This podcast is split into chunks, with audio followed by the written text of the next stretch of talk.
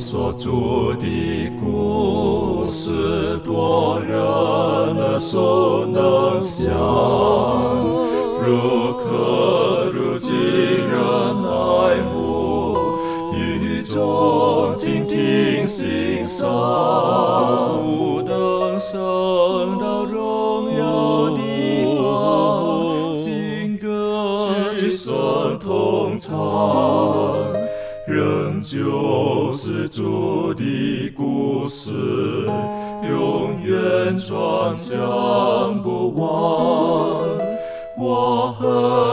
说那故事，永垂不朽传万代，在天仍然的诉说主耶稣的慈爱。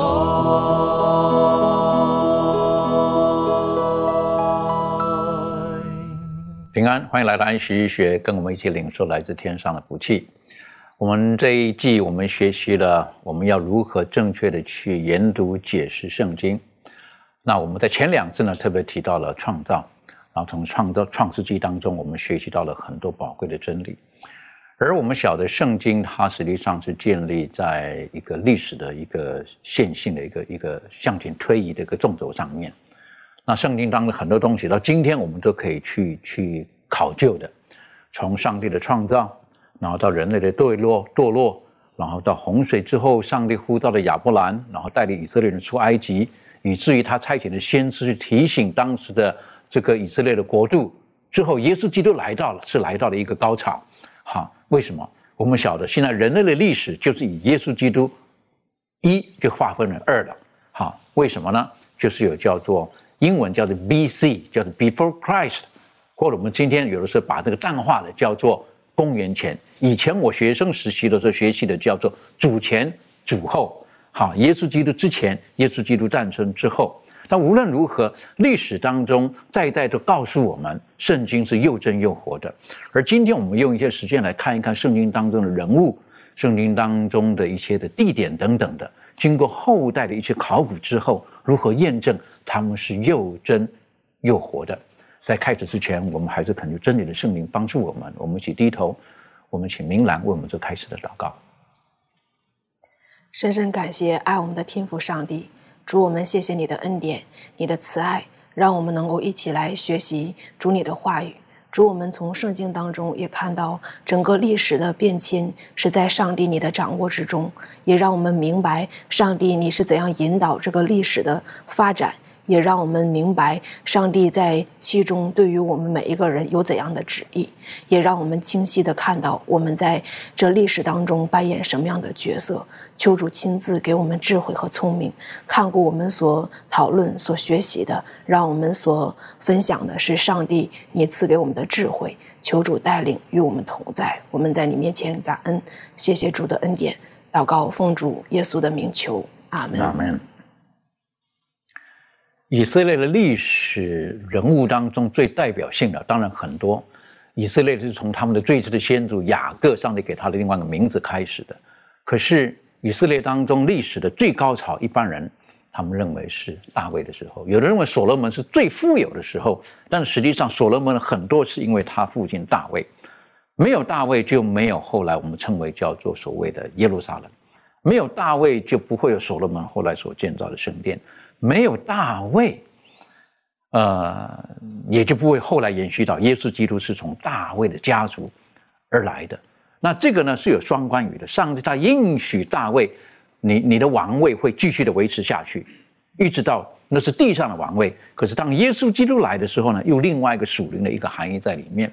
啊，当然这个讲到这个圣经当中大卫的故事的时候，我们一定会记得他小的时候。你不可以讲小的时候了哈，当他在少年的时候，他在牧羊的时候，是不是他在旷野当中很看护羊群的时候呢？他跟那个各种的野兽啦搏斗的时候，可是呢，在圣经当中特别提到了哈，当以色列人他们面对他们的敌人非利士人的时候，当他们看见非利士人派出个巨人歌利亚的时候，那故事我们都耳熟能详的，就是十几岁的大卫。他就拿着这个所谓的这个甩的这个机旋弹弓，我们今天称为讲弹弓哈，实际上的机旋用甩的，然后呢就击倒了这个巨人歌利亚。那这个在今天从考古的角度来讲，在看这个故事的时候呢，实际上是又真又活的。好，这方面是不是文坛？你可不可以给我们更多的资讯在里面？谢谢。好的，呃，这段故事的确我们都是耳熟能详的。呃，这个时候大卫还在这个牧羊时代击击杀歌利亚，因为这个故事太神奇，可能很多人会觉得 有点传奇。但是呢，这个我们通过圣经的记录哈，给了我们很多线索，然后通过今天考古学能够证明这个历史的真实性。我们注意到，呃，这个经文的第十七章。撒母耳记上十七章啊，第一节到第三节，呃，说菲利斯人招聚他们的军旅要来征战，聚集在属犹大的梭哥，安营在梭哥和亚西加中间的以弗大米。扫罗和以色列人也聚集在以拉谷安营，摆列队伍要与菲利士人打仗。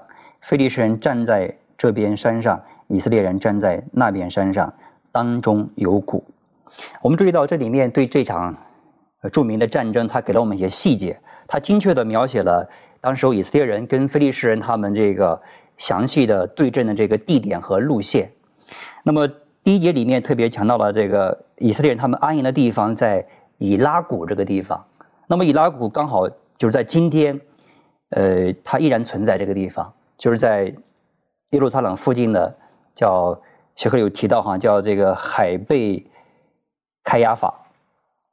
那么故事后面哈，大卫在杀死歌利亚之后，以色列人他们去追赶菲利斯的时候，在五十二节也提到一个地方，就是这个叫沙拉因。他说这个他们被杀的菲利斯人倒在沙拉因的路上，直到加特和以格伦。那么大约在零五年的时候，考古学家他们就在这个今天的耶路撒冷的这个叫海贝开亚法地方呢，发现了一处古城的遗址。而且他们鉴定的就是当年扫罗和大卫王那个时代的住房城，在那里可以俯览整个的山谷，而且同时呢，在这个这个古城的遗址地方呢，发出呃发掘出一个两座同样大小的这个城门。这个发现呢，使学者他们确认了这个地方所指向的就是那个沙拉因谷。那为什么是这个地方呢？这里学科呃有稍微做一点说明哈。他说：“这个，因为古代的以色列的城市大多呢都只是一扇门，就他们的城门都是只有一扇的。但是呢，这一个两扇的城门，这这是一个两扇的城门。而沙拉因它的希伯来语的意思就是两扇门的意思，所以这些细节呢都能够指向这个圣经所记载的这些城市。那么，另外分别在近期哈九三年。”还有零八年的时候，还有一三年的时候呢，发现了一些古代的碑文。这些碑文的内容呢，都分别记录了关于扫罗、呃大卫王朝的一些事迹，甚至提到他扫罗儿子的名字，提到呃大卫家的一些细节。所以这些考古的发现跟圣经的记录不谋而合。所以通过这一些呢，有力的向我们见证了这个圣经历史的这种真实性。的确，所以呃。也许可能今天我们在在今天只是用一些文字，然后用用用用语言的一些的表述而已。如果您有时间，然后你也有这种的呃可以上网的话，你可以上到互联网上面，然后你可以在网络上面去搜寻，啊，搜寻有关的这些的呃图档照片啊，别人去辛辛苦苦挖出来的，他们拍好了哈，啊，实际上你都可以看得到的。他看到哦，原来就是这个，原来是长这个样子，好，所以我都觉得是。是耶稣基督他说过的哈，他说我们如果不去传福音呢，这些石头都会说话，啊，真的这些石头都在讲话，对不对？证明圣经是又真又活的。那我想，呃，如果我们很认真的去思考大卫，还有一些古代的人物的时候，对我们的信仰实际上是会有影响。这方面杰信有什么可以再补充的？好，就像刚才所说的，如果大卫真的是一个虚构的人物，记载在圣经当中，那么。不光是对这个以色列的人是有一个至关的影响，对我们今天的基督教信仰也是有一个直接的一个影响，因为我们基督教所信仰的那位弥赛亚，正是圣经当中所说的大卫的根、耶西的苗裔。那么，从大卫出来的这个弥赛亚，才是我们所信仰的这个救主。那么，大卫是虚构的，弥赛亚又是从何而来呢？可以说呢，否定了这个圣经的历史记载，大卫。那么也就否掉了否定掉了我们基督教信仰的一个一个根基的所在。其实啊，对于以色列人来说啊，这个简直是不可能不可能这个接受的一个事情了。好，他们怎么能够否认大卫的呢？其实不光是基督徒会否认了，包括这个以色列人，应该最先犹太人最先去捍卫他们自己的对于旧约的一个信靠、准确无误的一个记载。包括今天有多少考古学家，哎。有一些学者发出挑战了，发出质疑了，哎，石头就说话了。不断的呢，我们发现这些古代的历史遗迹啊，不断的在证明圣经的真实无误性，也就是说，我们所信仰的这本啊圣经真理所记载的是完全无误的。所以到今天，我们可以晓得，这个以色列他们这个呃称为是国家的那个国旗，好，上面的那个呢称为叫做大卫之星。等于说，大卫在他们以色列的历史当中是是何等何等的重要，好，所以他们也认为那就是事实上是真的。那很感谢主，今天呢有一些很热心的考古学家，好，他们到不同的地方借着圣灵的带领，然后他们挖掘出来的这石头，发现了解开了这个古文，才晓得原来所说的都是真的。好，包括有的石头上面，哎，看到这个名字是谁呀？啊，他们如何找到这些资源呢？从圣经当中就发现，哎呀。原来这是所罗门的儿子，好，原来这个是提到的是谁？好，我们拼拼凑凑，那我们对今天呢，这个对圣经的认识呢，就更正确了。在圣经当中，旧约当中呢，还有实际上有提到的这个呃西西家这个王，也是也是很有名的。西西家在以赛亚书当中，特别西西家碰见困难的时候呢，然后去去找这个呃这个以赛亚，那为什么？因为那个时候呢，这个亚述西拿基利他们呢来围攻他们。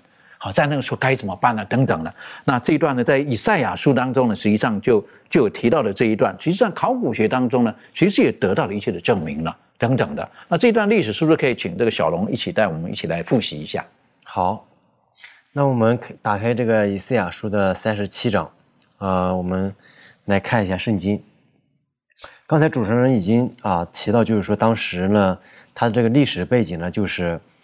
亚述这个国家呢，非常的强盛起来之后呢，他来攻打这个啊耶路撒冷。那么之后呢，西西家作为当时的这个啊在位的这个王，那么他就非常的着急，也非常的害怕。那之后呢，他就去求问这个先知以赛亚。那么就在三十七章呢，他就记载了这一切。那我为大家先读一下一到三节。好，三十六章的一到三节。西西家王十四年，亚述王希拿基利上来攻击犹大的一切坚固城，将城攻取。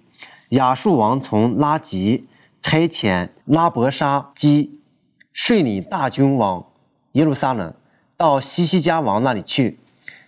他就站在上池的水沟旁，在飘布地的大路上。于是希勒家的儿子加贼以利亚进。并书记舍伯拉和亚撒的儿子史官约雅出来见拉伯沙基啊，这是在这个以赛亚书的三十六章啊一到三节的这样一个记了记载了这个啊，就是当时的一个历史背景，就是亚述王呢他啊进攻犹大的这个故事。这个亚述王啊，他是在啊七百零五年的时候呢，他啊。成为了这个亚述王，这个希希拉基利，但是在七零一年的时候，他就开始发动了这样一场攻打犹大的第一场战役。那么在公元前的七百零一年，呃，圣经呢就记记载了这一段历史。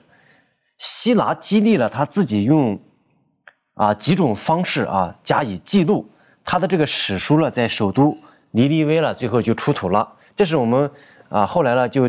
经过这个考土、考古的这些资料呢，可以更加的证实这个圣经所记载的这个真实性。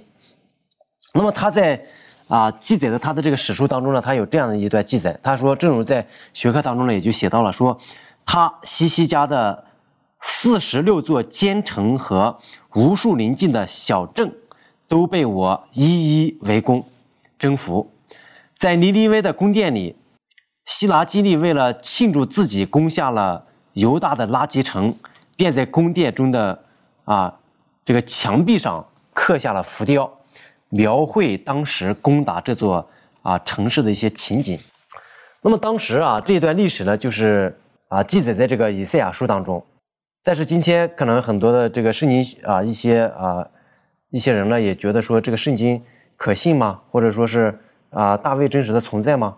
都对这些呢产生了这些怀疑。但是我们透过这些考古资料呢，就可以有一个很好的一个啊一个展现。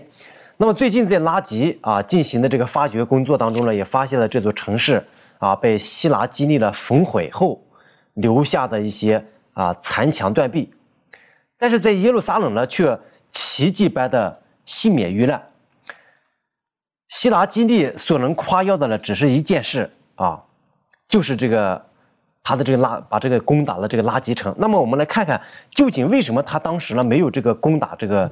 啊，把这个耶路撒冷攻打了。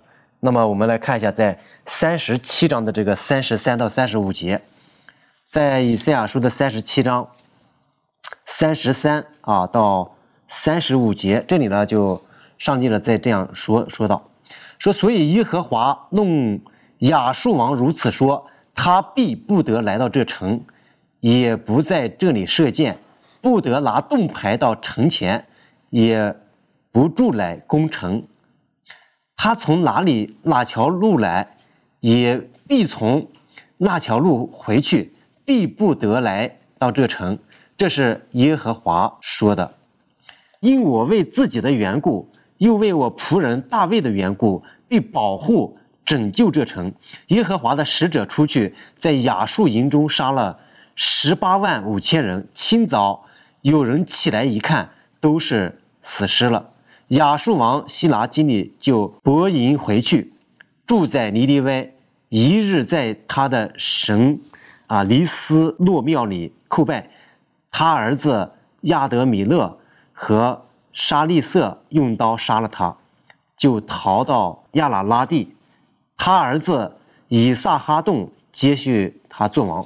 那么这是在以赛亚书当中呢，上帝保护了这个耶路撒冷。当时他们这个。攻打这个啊犹大的时候呢，把这个耶路撒冷就在所有的这些考古资料当中啊也没有发现，就是说攻打这个耶路撒冷的这个过程。但是我们可以看到这个圣经当中呢，就给我们了一个非常明确的这个答案。那么上帝呢，为了捍卫他的这个啊子民啊，出来了征战，差派了这个使者呢啊，进行了一个很大的拦阻，并且呢啊杀了当时的这个亚述的这些啊军兵。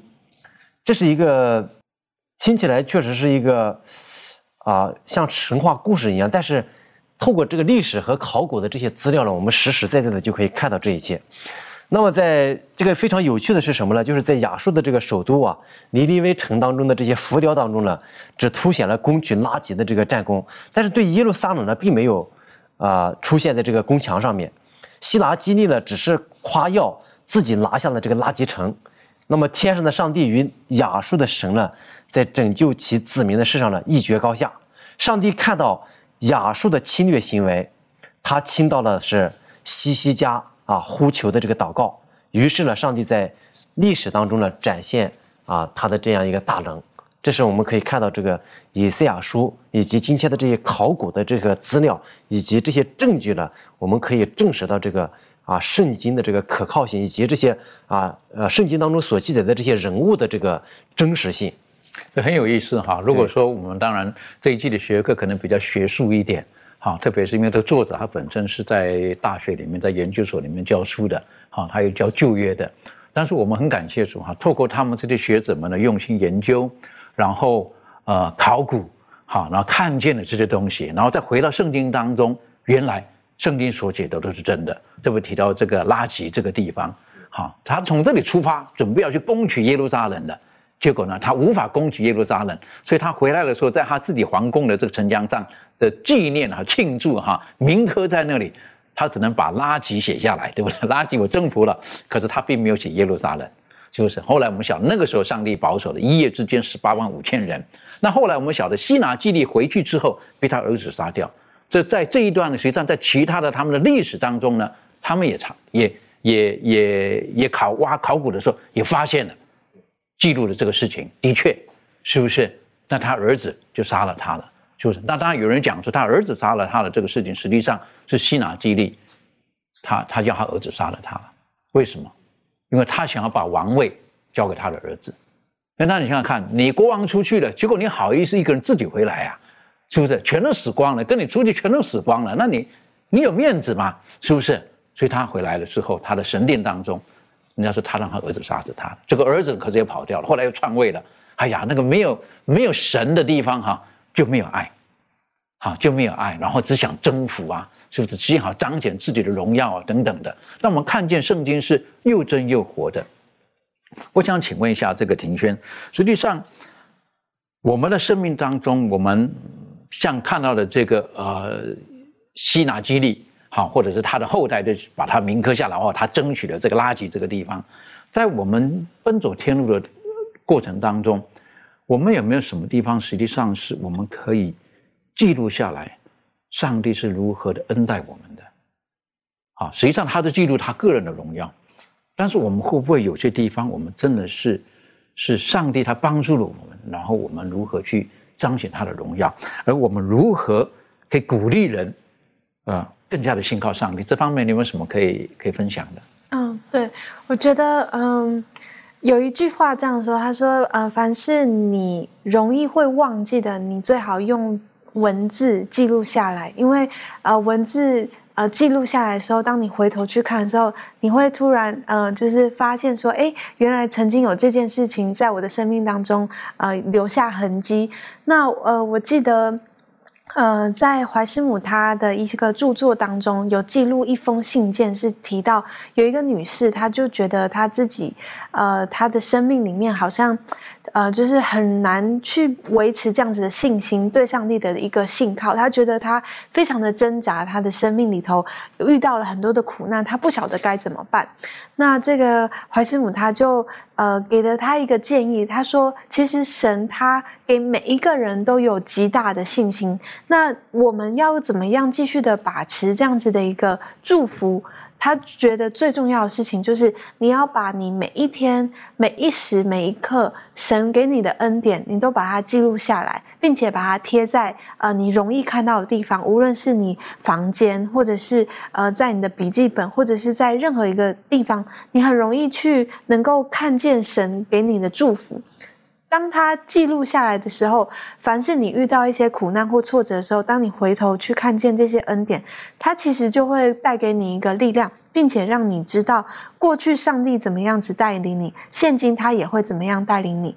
然后他就呃说了一句呃非常著名的一句话，就是呃呃，我们知道我们一无所惧啊。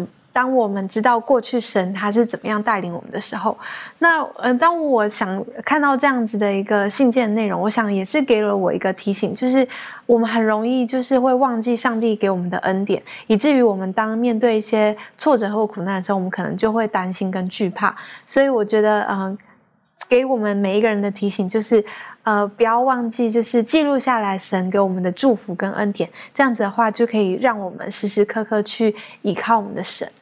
的确哈，很重要的啊，所以现在的人有一些人，他们有写早期哈，现在可能还是有一些人，他们有写日记的习惯。那现在可能很少人拿笔啦、拿纸啦，然后写在本子上。现代人可能是用这个现代的科技的东西在记录哈。我认识的一个朋友，就是他，他每天发生什么事情呢，都会在这个这个他的这个呃，会在现在的这个微信上面哈，每天记录哈，每天什么事情哈，他拍一张照片啊，每天记录。然后呢，他会提醒你嘛，去年的今天有什么事情嘛，前年今天有什么事情嘛，是不是？然后他就可以可以回忆。但那个都是记录人的事情。但是如果神在我们的生命当中留下的足迹，我们应该记录下来，啊，留给后代的人，他可以记得这个事情。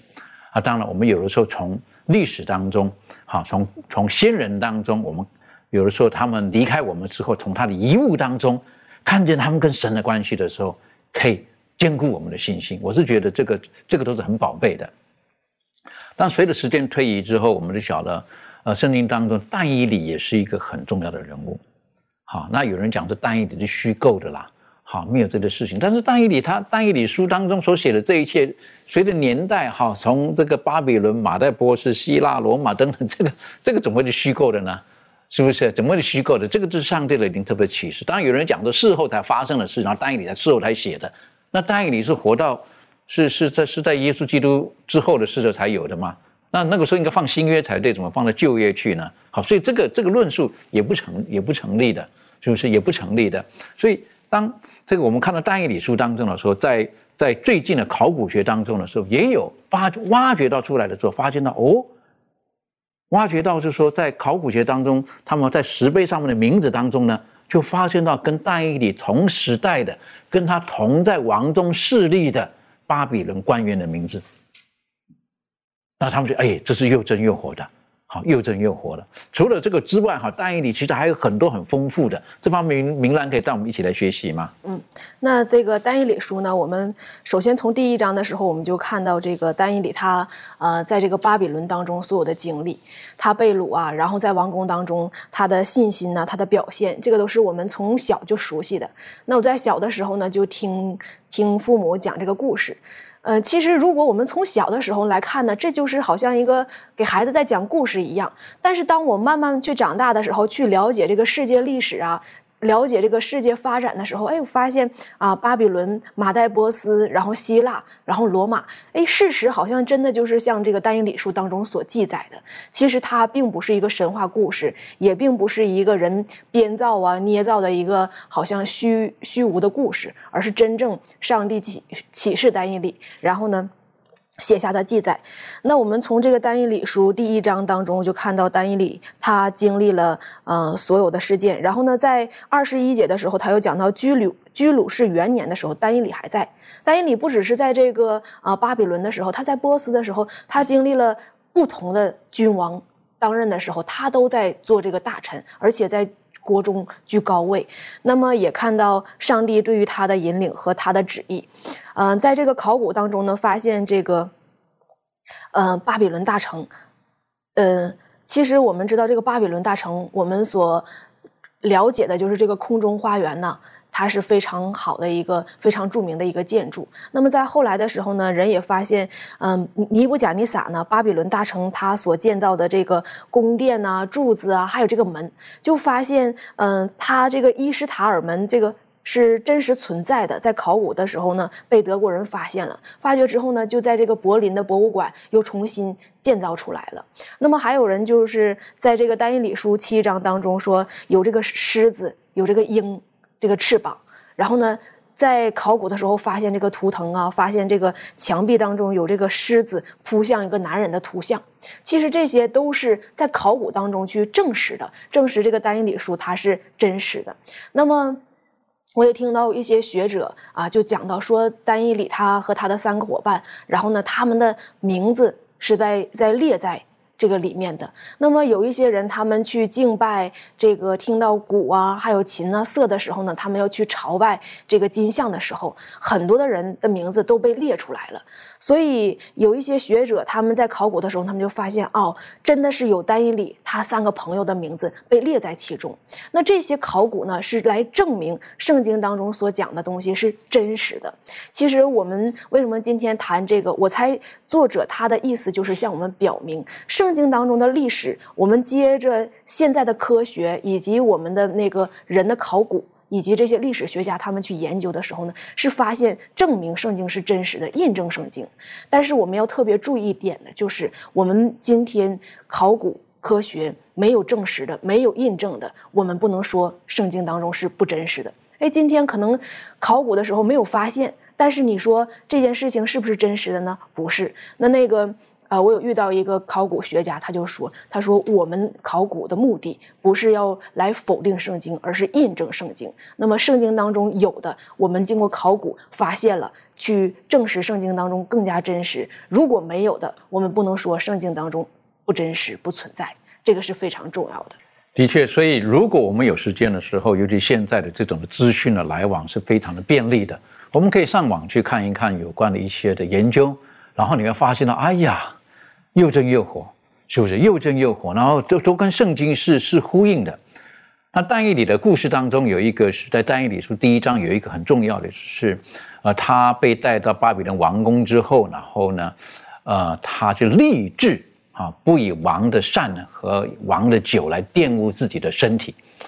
好，我是觉得这个励志是很重要的，特别在这个世代当中，我们，呃，现在好像我们。也会励志吗？还是不是真的像单一里这种的励志啊？我们的励志好像是在当时的情况之下呢，等等的，然后我们觉得可以这么做。可是如果时间不方便的话呢，可能我们就不一定会照着这么做了。甚至我们把圣经当中某些原则呢是看看情况而来调整的。好，在教堂的时候是这么一回事儿，在有有基督徒的团团契的时候这么一回事儿。但可是呢，如果说我我去到了一个陌生的地方，那我就另外一个另外一个刑法了。但但以理不是。但以他在异教当中，在异邦当中，甚至在皇宫当中，在权力核心的旁边，他并没有软弱，并没有跌倒。所以圣经告诉我们，我们要立志，这是很重要的。这方面，杰青有没有什么可以跟我们补充分享的？好，我们在单一里书当中呢，给我们一个深刻的印象，就是单一里和他的三个朋友立志，哎，不以王的善、王的酒来玷污自己。那么他为什么立志呢？就是捍卫自己的信仰，啊，表示自己对上帝的一个忠心。那他在那样的环境当中立下这样的一个志向，有没有什么后果？那么我们知道呢，也是有很严重的后果。他们也自己没有把握，到底能不能够顺利的去面对，因为立志或者真的他们生命有损失，或者是呢，在异教当中呢，他们的生活呢会步步的艰难。同样，在我们的生生活当中，我们作为一个基督徒，我们所面对这个社会、面对工作啊、面对家庭，我们有没有在一些事情上来立志，来捍卫我们自己的信仰，表示我们自己对上帝的忠心，或者是有没有一些呢自己对于这个风险的评估？哈，我立志之后，哎，我如果立志了，会有什么样的后果？这个后果与我有益吗？还是没有益处呢？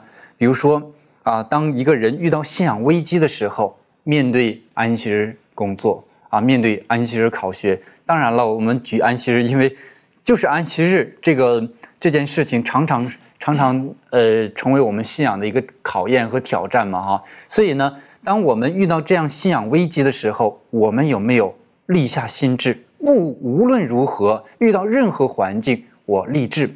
要遵守上帝的诫命，来表示我我们的忠心，捍卫我们的信仰呢？这个是我们应该呃提早就应该立志的。我想单一里应该不是说哎到了皇宫哎遇见那件事儿才立志的，可能在他被掳的这个路上就已经开始心中默默的立下这个志向哈，默默的有了这样的想法。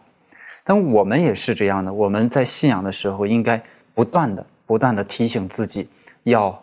为我们的信仰来做做一个忠心的一个见证人，同时我们每一个人呢，可能有自己的软弱，啊，这个人呢，可能在这方面有软弱，那个人在那方面有软弱，每一个人自己都清楚哈。那我们也应该在我们自己的软弱上来立志，靠主呢，嗯，做一个刚强的人，靠主能够战胜自己的软弱。就比如说诗篇十七章第三节呢，经常说：“你已经试验我的心，啊，你在夜间检查我，你熬炼我。”却找不着什么。我立志叫我口中没有过失啊！这里面说的是立志叫自己的言语没有过失。包括在新约的时候呢，他也也说到了，嗯，在提摩太后书的三章十二节说，不但如此，凡立志在基督里敬虔度日的人都到都要受到逼迫。这里面呢说他立志在基督里面敬虔度日，这是他所立的志向。可能我们今天面对生活。我们每一个人的软弱，我们也要为我们的软弱而在上帝面前立志。我要刚强，立志我要战胜自己的软弱。这样呢，我们相信靠着那加给我们力量的哈，就像我们立志行事，都是上帝的灵在我们心里面来做成的。的确哈，立志要做一些事情，有的时候我们要立志不做一些事情。如果当我们身体过于肥胖的时候，我们可能叫立志，好，我就不要吃那么多。就是这个要立志，要下定很大的大的这个志愿的。好，我曾经碰过，这有的人就是没有办法控制，就没有办法控制，那那是很辛苦的，好，很辛苦的啊。我想这个励志，无论是好的，或者是对于一些负面的东西，我们要立志去杜绝它等等的。那有的时候，当我们在励志的时候，我们真的心有余，但是可能力不足。啊，像保罗所说的，是不是？我我我心灵愿意，可是我的肉体软弱。在这个时候呢，就要向主呼求，求上帝帮助我们，让我们不单单自己立志而已，求他的圣灵在我们当中赐给我们力量，求我们愿意能够与主同行，然后当碰见困难的时候呢，能够躲在耶稣基督里面。啊，立志能够躲在耶稣基督耶稣基督里面，让他能够，呃，帮助我们一切。你晓得，要立志躲在耶稣基督里面，需要很大的决心跟勇气。现在人一般来讲都觉得这个问题是我能够解决的。你要立志躲在人面前，就要承认自己的不足。但现代人一般来讲都觉得有什么办法？这个人叫什么？这个这个人叫什么？人一定会胜天，人定胜天，是不是？只要我们努力，嘿，一定可以的。要承认自己的缺乏跟软弱，这要极大的勇气。但现在很多人比较难做到这一点，因为现在有有许多人在人与人的争执当中的时候，总是要赢的那一面，总是要赢的那一面。好，但是。这个我们如果立志愿意把自己躲在耶稣基督里面，那那个是何等大的祝福！成为耶稣基督，他给我们留下他在世界上的生活的榜样。他他的那个生活，他每天再忙之余，他都愿意与父上帝有独自亲、独自个别那种沟通的美好的关系。我是觉得，在今天这个时代当中，我们有很多方面，我们要求主帮助我们，打开我们的眼睛，当看他的话语的时候呢？有圣灵的浇灌，真理的圣灵的启迪，我们能正确的明白，明白之后，能够在我们的生活当中能够活现出来，然后呢，使周遭的人看到我们也可以被祝福。回头来讲，耶稣基督他说过，他说：“呃，你们研究圣经，啊，因你们以为其中有永生。”那给我做见证的呢，实际上就是这经。圣经当中最主要的主题，从旧约一直到新约，其实主题就是耶稣基督。啊，当然，关于耶稣基督，我们可以有很多可以谈的。而我们今天到了这个呃以色列去的时候了，或到以色列可以看到很多关于耶稣基督留下来的事迹。可是耶稣基督，呃，跟耶稣基督同期，好有哪些人呢？我们感觉这个作者哈，他他们是这个呃旧约的这些学者们。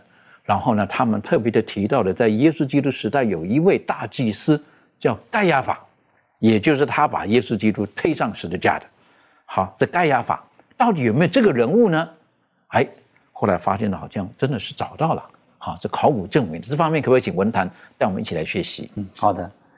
呃，关于耶稣的历史性，这里给了我们三个经文，这些经文都是关于这个耶稣他临终前被定罪。受审的有关的记录，那么其中特别涉及到两个关键人物啊，一个就刚才牧师所提到的这个大祭司盖亚法，他是当年犹太人在任的这个大祭司，啊，之前是亚纳。那么另一位呢，则是这个罗马的巡抚比拉多。耶稣之所以被定罪的头号人物就是这个呃盖亚法。约翰福音十一章是一个重要的转折点，因为犹太当权者他们一直是仇视耶稣的，耶稣的影响力。呃，威胁到他们的这个地位。然而，一拉塔路的复活呢，让他们更加的恐慌了，所以他们要决定除灭耶稣。但是，这一个教唆众人实施这个谋害计划的人，就是盖亚法。我们可以看一下《约翰福音》第十一章第四十五节，这里说：“那些来看玛利亚的犹太人见了耶稣做的事，就多有信他的，但其中也有去见法利赛人的。”将耶稣所做的事告诉他们，祭司长和法利赛人聚集公会，说：“这人行了好些神迹，我们怎么办呢？若这样由着他，人们人人都要信他，罗马人也要来夺我们的地土和我们的百姓。”其中有一个人名叫盖亚法，本年做大祭司，对他们说：“你们不知道什么，独不想一人替百姓死，免得通国灭亡，就是你们的益处。”所以这里面我们看到了盖亚法，他便开始实施如何去呃除除除掉耶稣。那么之后呢，就是记载了耶稣他怎么样被捉拿，然后这个没有定罪的时候呢，受了审判。呃，虽然如此，但是呢，这个马太福音二十六章呢，就特别让我们看到了这个盖亚法他是如何的决坚决要除灭耶稣的。他做了一个举动，就是他撕裂他的这个呃衣袍。这从立位律法来说的话，这是一件非常严重的事情，因为祭司的衣服是不可以破坏的。那么就这样，他们强行把耶稣定了死罪。但是呢，这个时候耶稣要被处死，还需要一个关键人物，就是这个比拉多。因为犹太人他们自己是没有权利执行死刑的，这需要罗马官方来呃通过。所以比拉多呢，就是与耶稣定罪的第二关键人物。那么学克哈，他为我们提供了这个近代考古学家的一些发的发现，然后呢，一些历史的记录，让我们。有足够的证据来证明这些人物的真实存在，以及他们这个与耶稣相关的记录是真实的。呃，这里提到一位犹太史学家叫约瑟夫，很多人都知道哈。呃，那么他就曾经记录过关于贝亚法的一些事迹。那么，特别在一九九零年，人们在耶路撒冷耶路撒冷的南部发现了一个家族的墓穴。那么其中呢，安放着十二个这个骨盒，其中有一个最华丽的骨盒中放着许多盒骨，那上面就刻有这个盖亚法之子约瑟这样的字样的名字。那么后来在一九六一年的时候，呃，人们也发现一块这个石头，上面呢也写有这个本丢比拉多的这个名字，而且近代呃耶稣之后的一些史学家，他们也。都有这个记录关于基督的一些事迹，所以这些额外的信息对耶稣给我们他呃关于提供了一些对耶稣的一些记录，让我们更加的丰富了，也确信了圣经对耶稣历史的这些记录的真实性。的确哈，如果我们说到今天到圣地去旅游的时候呢，我们大概就会看见留下很多是比较正面的哈，很大家所提到的很多的东西。可是我们很感谢这一次我们的作者当中提醒我们，其实在比较冷门的哈，比如盖亚法拉或本丢比拉波，到底我们这个人呢或等等的，然后呢，陆陆续续都都出来了他这个证据。有些证据呢可能是三十年前的，好在挖掘。例如说刚刚提到了哈盖亚法的这个那个放盖亚法。骨骸的那个、那个、那个、那个、那个叫什么石头的这个盒子啊，等等的。那真的，这个我我我在在准备的时候啊，在看的时候呢，我都有上去在网络上面去去找这个图片，都看到这个图片，而且拍的非常好，拍的非常好的，看到啊，原来就是这个，好就是这个，然后看到了哦，原来这就这块石头上面的那个那个字啊，原来写的就是本就比拉多。好，然后虽然那个不是一个完整的字，已经有破掉了或等等的，可是，在那个残缺的地方呢，就看见了。那小的呢，这是真的，有这个人物，他做了哪些事情等等的，所以我们很感谢主，是不是？当然，我们今天看的这个圣经，好像就觉得哦，这个已经是手中中文的圣经，但是我们晓得，今天还是有人他们要要从从更找到寻找更多的证据来证明圣经是上帝永活的话语。圣经是上帝亲自所漠视的，当然我们也要小心，不要跑到个极端当中去，就是寻找这种考古的证据，好，然后用考古的证据来证明，哈，这是对的，这是唯一的。那如果挖不出来呢？哈，如果挖出来是有人讲的不是这个样子啦，哈，有这种事情的，对不对？那后来的发现他们要是弄错时代了，啊，弄错东西了。那这方面，如果我们的信仰，陈子讲也不能单单建立在这方面，对不对？这方面，情绪有没有什么可以补充分享的？嗯，我觉得，呃，无论是圣经当中的任何的一个证据，无论是考古或者是科学带给我们的一些呃明证，我觉得它都是我们信仰的一个垫脚石。就是它，它或许是我们可以刚接触到圣经或基督教信仰的一个媒介，但最终圣经它当中所要带给我们的一个主题信息，应当是这个上帝他对我们的旨意，他对这个我们生命当中的救恩。呃，应当是呃帮助我们从这些事实当中回归到这些呃的这个主轴上面。那我想，呃，这些虽然是会带给我们一些很很好的一些帮助，让我们在可能。啊，他们说接地气嘛，就是跟我们在跟人分享内容的时候，可以有一个相互沟通的一个观点，但它却不是呃，我们只能够单单依靠这个，然后来去说这就是我们信仰的呃底呃根基。我们的根基应该是建立在上帝本身，而上帝他让这些证据慢慢的浮现出来，是有他的时间表跟他的恩典。那每一次当我听见有新的讯息出来的时候呢，就更确定的，就是这是真的，这是真的，是不是？其实除了我们刚才所所提到了哈，在旧约当中，无论是单一里啦，或者是这个这个西西家的所那个时代所发生的事情啊等等有关系的，那其实，在圣经当中还有很多很多。好，在圣经当中还有很多很多人物，今天可能不一定有考古的绝对直接的证据。但是我们晓得，实际上这些都是又真又活的，特别在圣经的希伯来书第十一章提到的这些信心的英雄，好，这些名字一一的列出来的时候，哎呀，是很宝贵的。这方面可不可以请这个呃小龙带我们一起来学习？好，那我们来打开这个希伯来书的十一章。那么希伯来的书的这个十一章啊，它就记载了这个信心榜啊。信心榜的这些名人的一个名人榜，那么我们看到了，就是说他啊记载了这个以诺啊、挪亚，还有亚伯拉罕、撒拉、约瑟、摩西、拉和参松啊这些等等这些信心的伟人，他们没有看到就是说啊上帝为他们的应许还有要成就的事情，但是呢，他们就是凭着信啊去相信上帝的这种应许。那么究竟什么是信心呢？信心就是在第一节谈的说，信就是所望之事的实底，是未见之事的这个确据。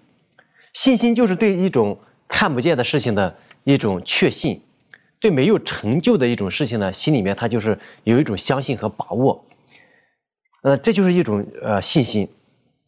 那么我们透过这些啊古代的这些英雄、这些信心的伟人的身上，我们可以学到什么呢？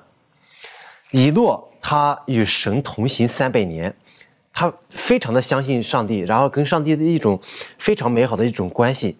挪亚呢，因着信，然后他建造了这个方舟，然后完全的顺从上帝。那么这种相信呢，是超越了这个这种啊经验和理性的，因为在挪亚的那个时代呢，啊每一天都是雾气上腾，啊在那个时代伊甸园还在地上。它是环境各方面非常美丽的，不可能说有一个洪水了要来到地上。但是呢，啊，当上帝说要用洪水来除尽、除灭罪恶的时候，挪亚依然的相信啊，上帝的命令开始建造这个方舟。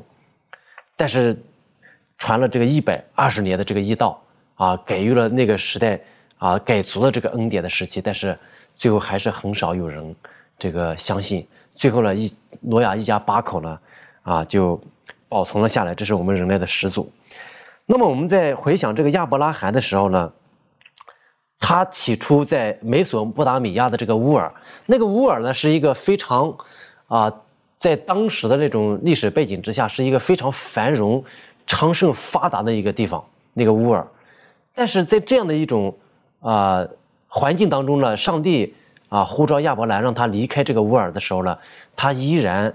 啊的放下了这个他的这个啊生活环境啊，他离开了这个乌尔，但是离开的时候呢，他还不知道往哪里去，但是呢，他就是相信上帝的这个应许，依然的啊，最后呢，就上帝的这个美好的应许呢，成就的在了他的身上，他来到了这个欧亚非啊，这个十字路口，传承了这个上帝的救恩，把这个福音呢就啊以以那个地方呢为中心，然后呢，成为万国的这个祝福。啊，这是亚伯拉罕。那么我们再回想这个摩西，他放弃了这个非常大的这个荣华富贵，他可以有权了，可以成为这个埃及的这个法老。但是呢，他因着信呢，不肯成为法老的女儿。啊啊，法老女儿的这个儿子，宁可和上帝的百姓呢同受苦害啊，也不愿意就是说啊享受这个最终之乐。这是摩西，然后他就最后。当他这样去做的时候，他就听到了上帝的声音，并且呢，在啊荆棘当中呢，看到了上帝对他的这种显现，这是一种啊伟大的一种信心。那么我们特别熟悉的就是拉合。那么我们回想拉合的时候呢，他啊是一个魏邦的一个女女子，又是一个妓女，是人人都看不起的。但是呢，他凭着信心相信上帝，然后他就和平的接待了那个探子啊，不与那些啊不顺从的人呢。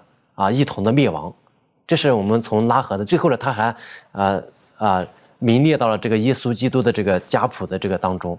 这是我们透过这些人呢，因着信呢，最后呢都得到了一个美好的一个祝福。那么我们我们的这个决定，就是我们怎样去选择相信上帝，以及对上帝的这个顺从呢，就会影响到我们身边的这些人，以及影响到我们的啊这样一个时代。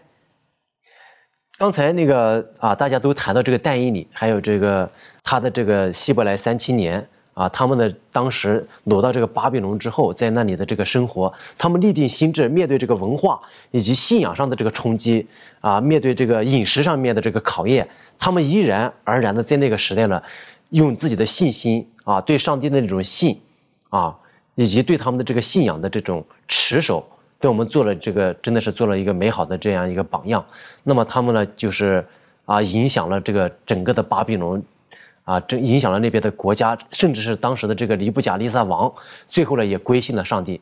这个呢，我们透透过这些信心的伟人啊，可以看到，就是说，他们对上帝的顺从，对上帝的相信，给我们留下了这个啊美好的这些啊榜样，以及他们的这种影响，以及我们如果说效仿他们的这个榜样去行的话，我们的这种影响呢，可能是不可估量的。可能我们此时此刻呢，可能我们没有发觉，但是这种影响力呢，确确实实是不敢想象的。的确哈，这些信心的英雄，他们人生所做的那种影响力是很大的。好，从第一个我们晓得一这个该隐杀了他的兄弟亚伯，实际上他那个时候的影响力也是已经到今天我们我们觉得我们面对生死的时候，我们要如何？好。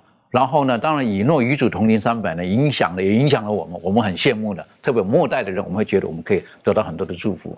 在了挪亚，他很勇敢的接受了张力的呼召，在山上造一个他从来没看过的一一个一个所谓的一个船哈，他也没见过下雨，在那个时候，可是他凭着信心接受这一切。今天有人讲说，有人说挖到了，有人说没挖到，有人说这个才是真的。无论如何，再再的告诉我们挪亚的事情，他是真的。而亚伯兰他愿意接受这个呼召。然后他离开了舒适的地方，刚刚提到的，是不是？我个人很感动的，就是有一个这个解经家说的，他说亚伯兰从他离开了他的家乡乌尔之后，他本来是住在这个我们今天来讲哈，叫做洋房里面。他离开了洋房之后，他的一生接着都是住帐篷。我们愿不愿意选择这种人生哈？离开了洋房，然后呢，接着一生就是住在洋房。就住在那个帐篷当中，我就觉得这个决定是是是，我觉得是让让我们非常非常的佩服的，非常佩服的。那摩西一样，对不对？他立志他不要以罪恶的东西为伍，离开埃及这个地方，再再的影响我们。刚刚你提到的这个拉合哈，其实有很多哈都可以考古，现在都可以证明出来的。而拉合很有意思的，有人讲在挖这个这个呃耶利哥的城墙的时候，发现到。圣经讲是倒塌了，看有一个地方没倒塌，一个角落没倒塌。啊，那人讲那个是什么？那个拉合在那边，为什么？因为他讲过，对不对？是不是？如果他倒塌，因为他放从城墙把他们溜走的嘛，是不是？人家说，哎，哎呀，哎，这可能又正又活啊，是不是？求子帮助我们，让我们人生当中在觉知的一些事情的时候，或现在或将来等等，我们可以做正确的选择。这方面，来我们什么再给我们多做些补充的？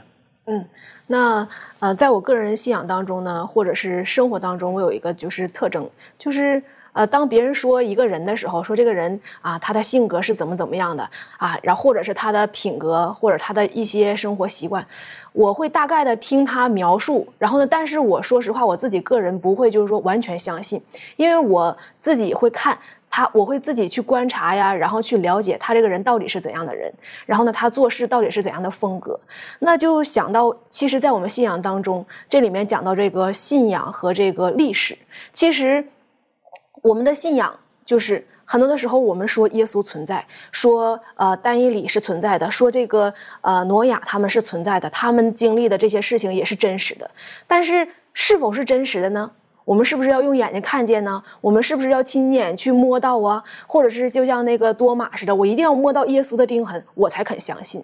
可能在我们现实生活当中，很多的人都是像呃我们所说的这种，就是必须要自己亲眼看见、亲手摸到才会相信。但是信仰的时候呢，就很像这个孩子信靠父母，相信父母说的话是对他有帮助的，告诉你不要去摸这个电，不要去拿这个刀，是对你好的，是对你有帮助的。如果你去触碰的话，会对你有危险。那这个孩子他信的话，他就知道哦，我母亲说的是对的，我爸爸说的是对的。然后呢，他相信他的父亲、他的母亲是真实爱他。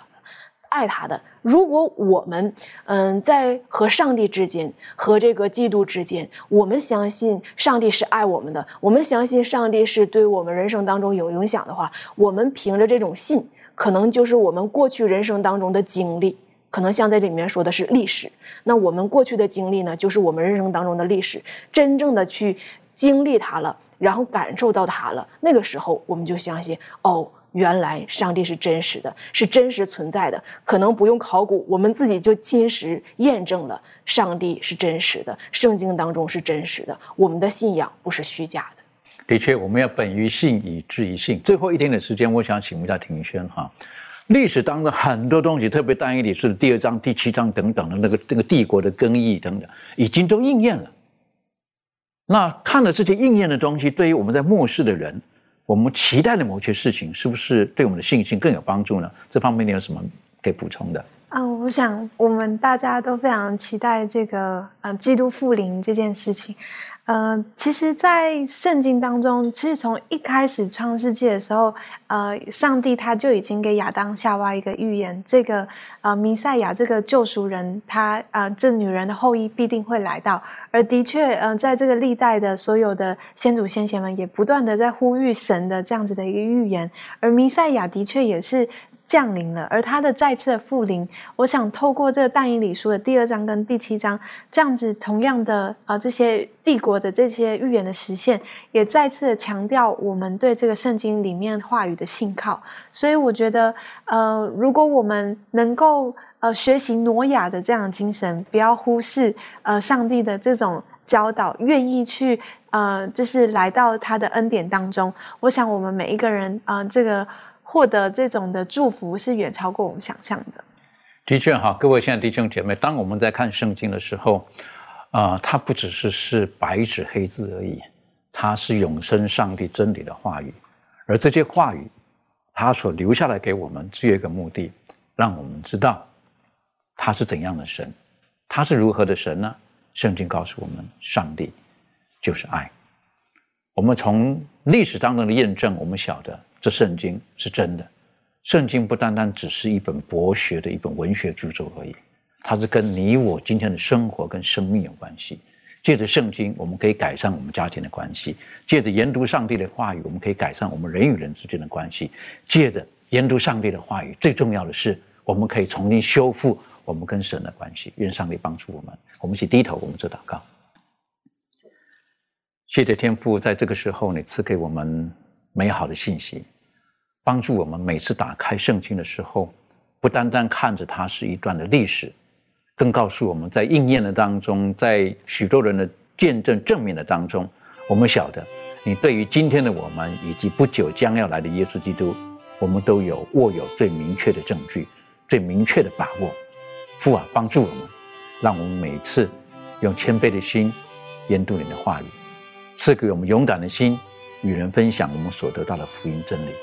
更帮助我们，让我们借着遵守你的话语，我们其中我们的生命可以得到最大的祝福。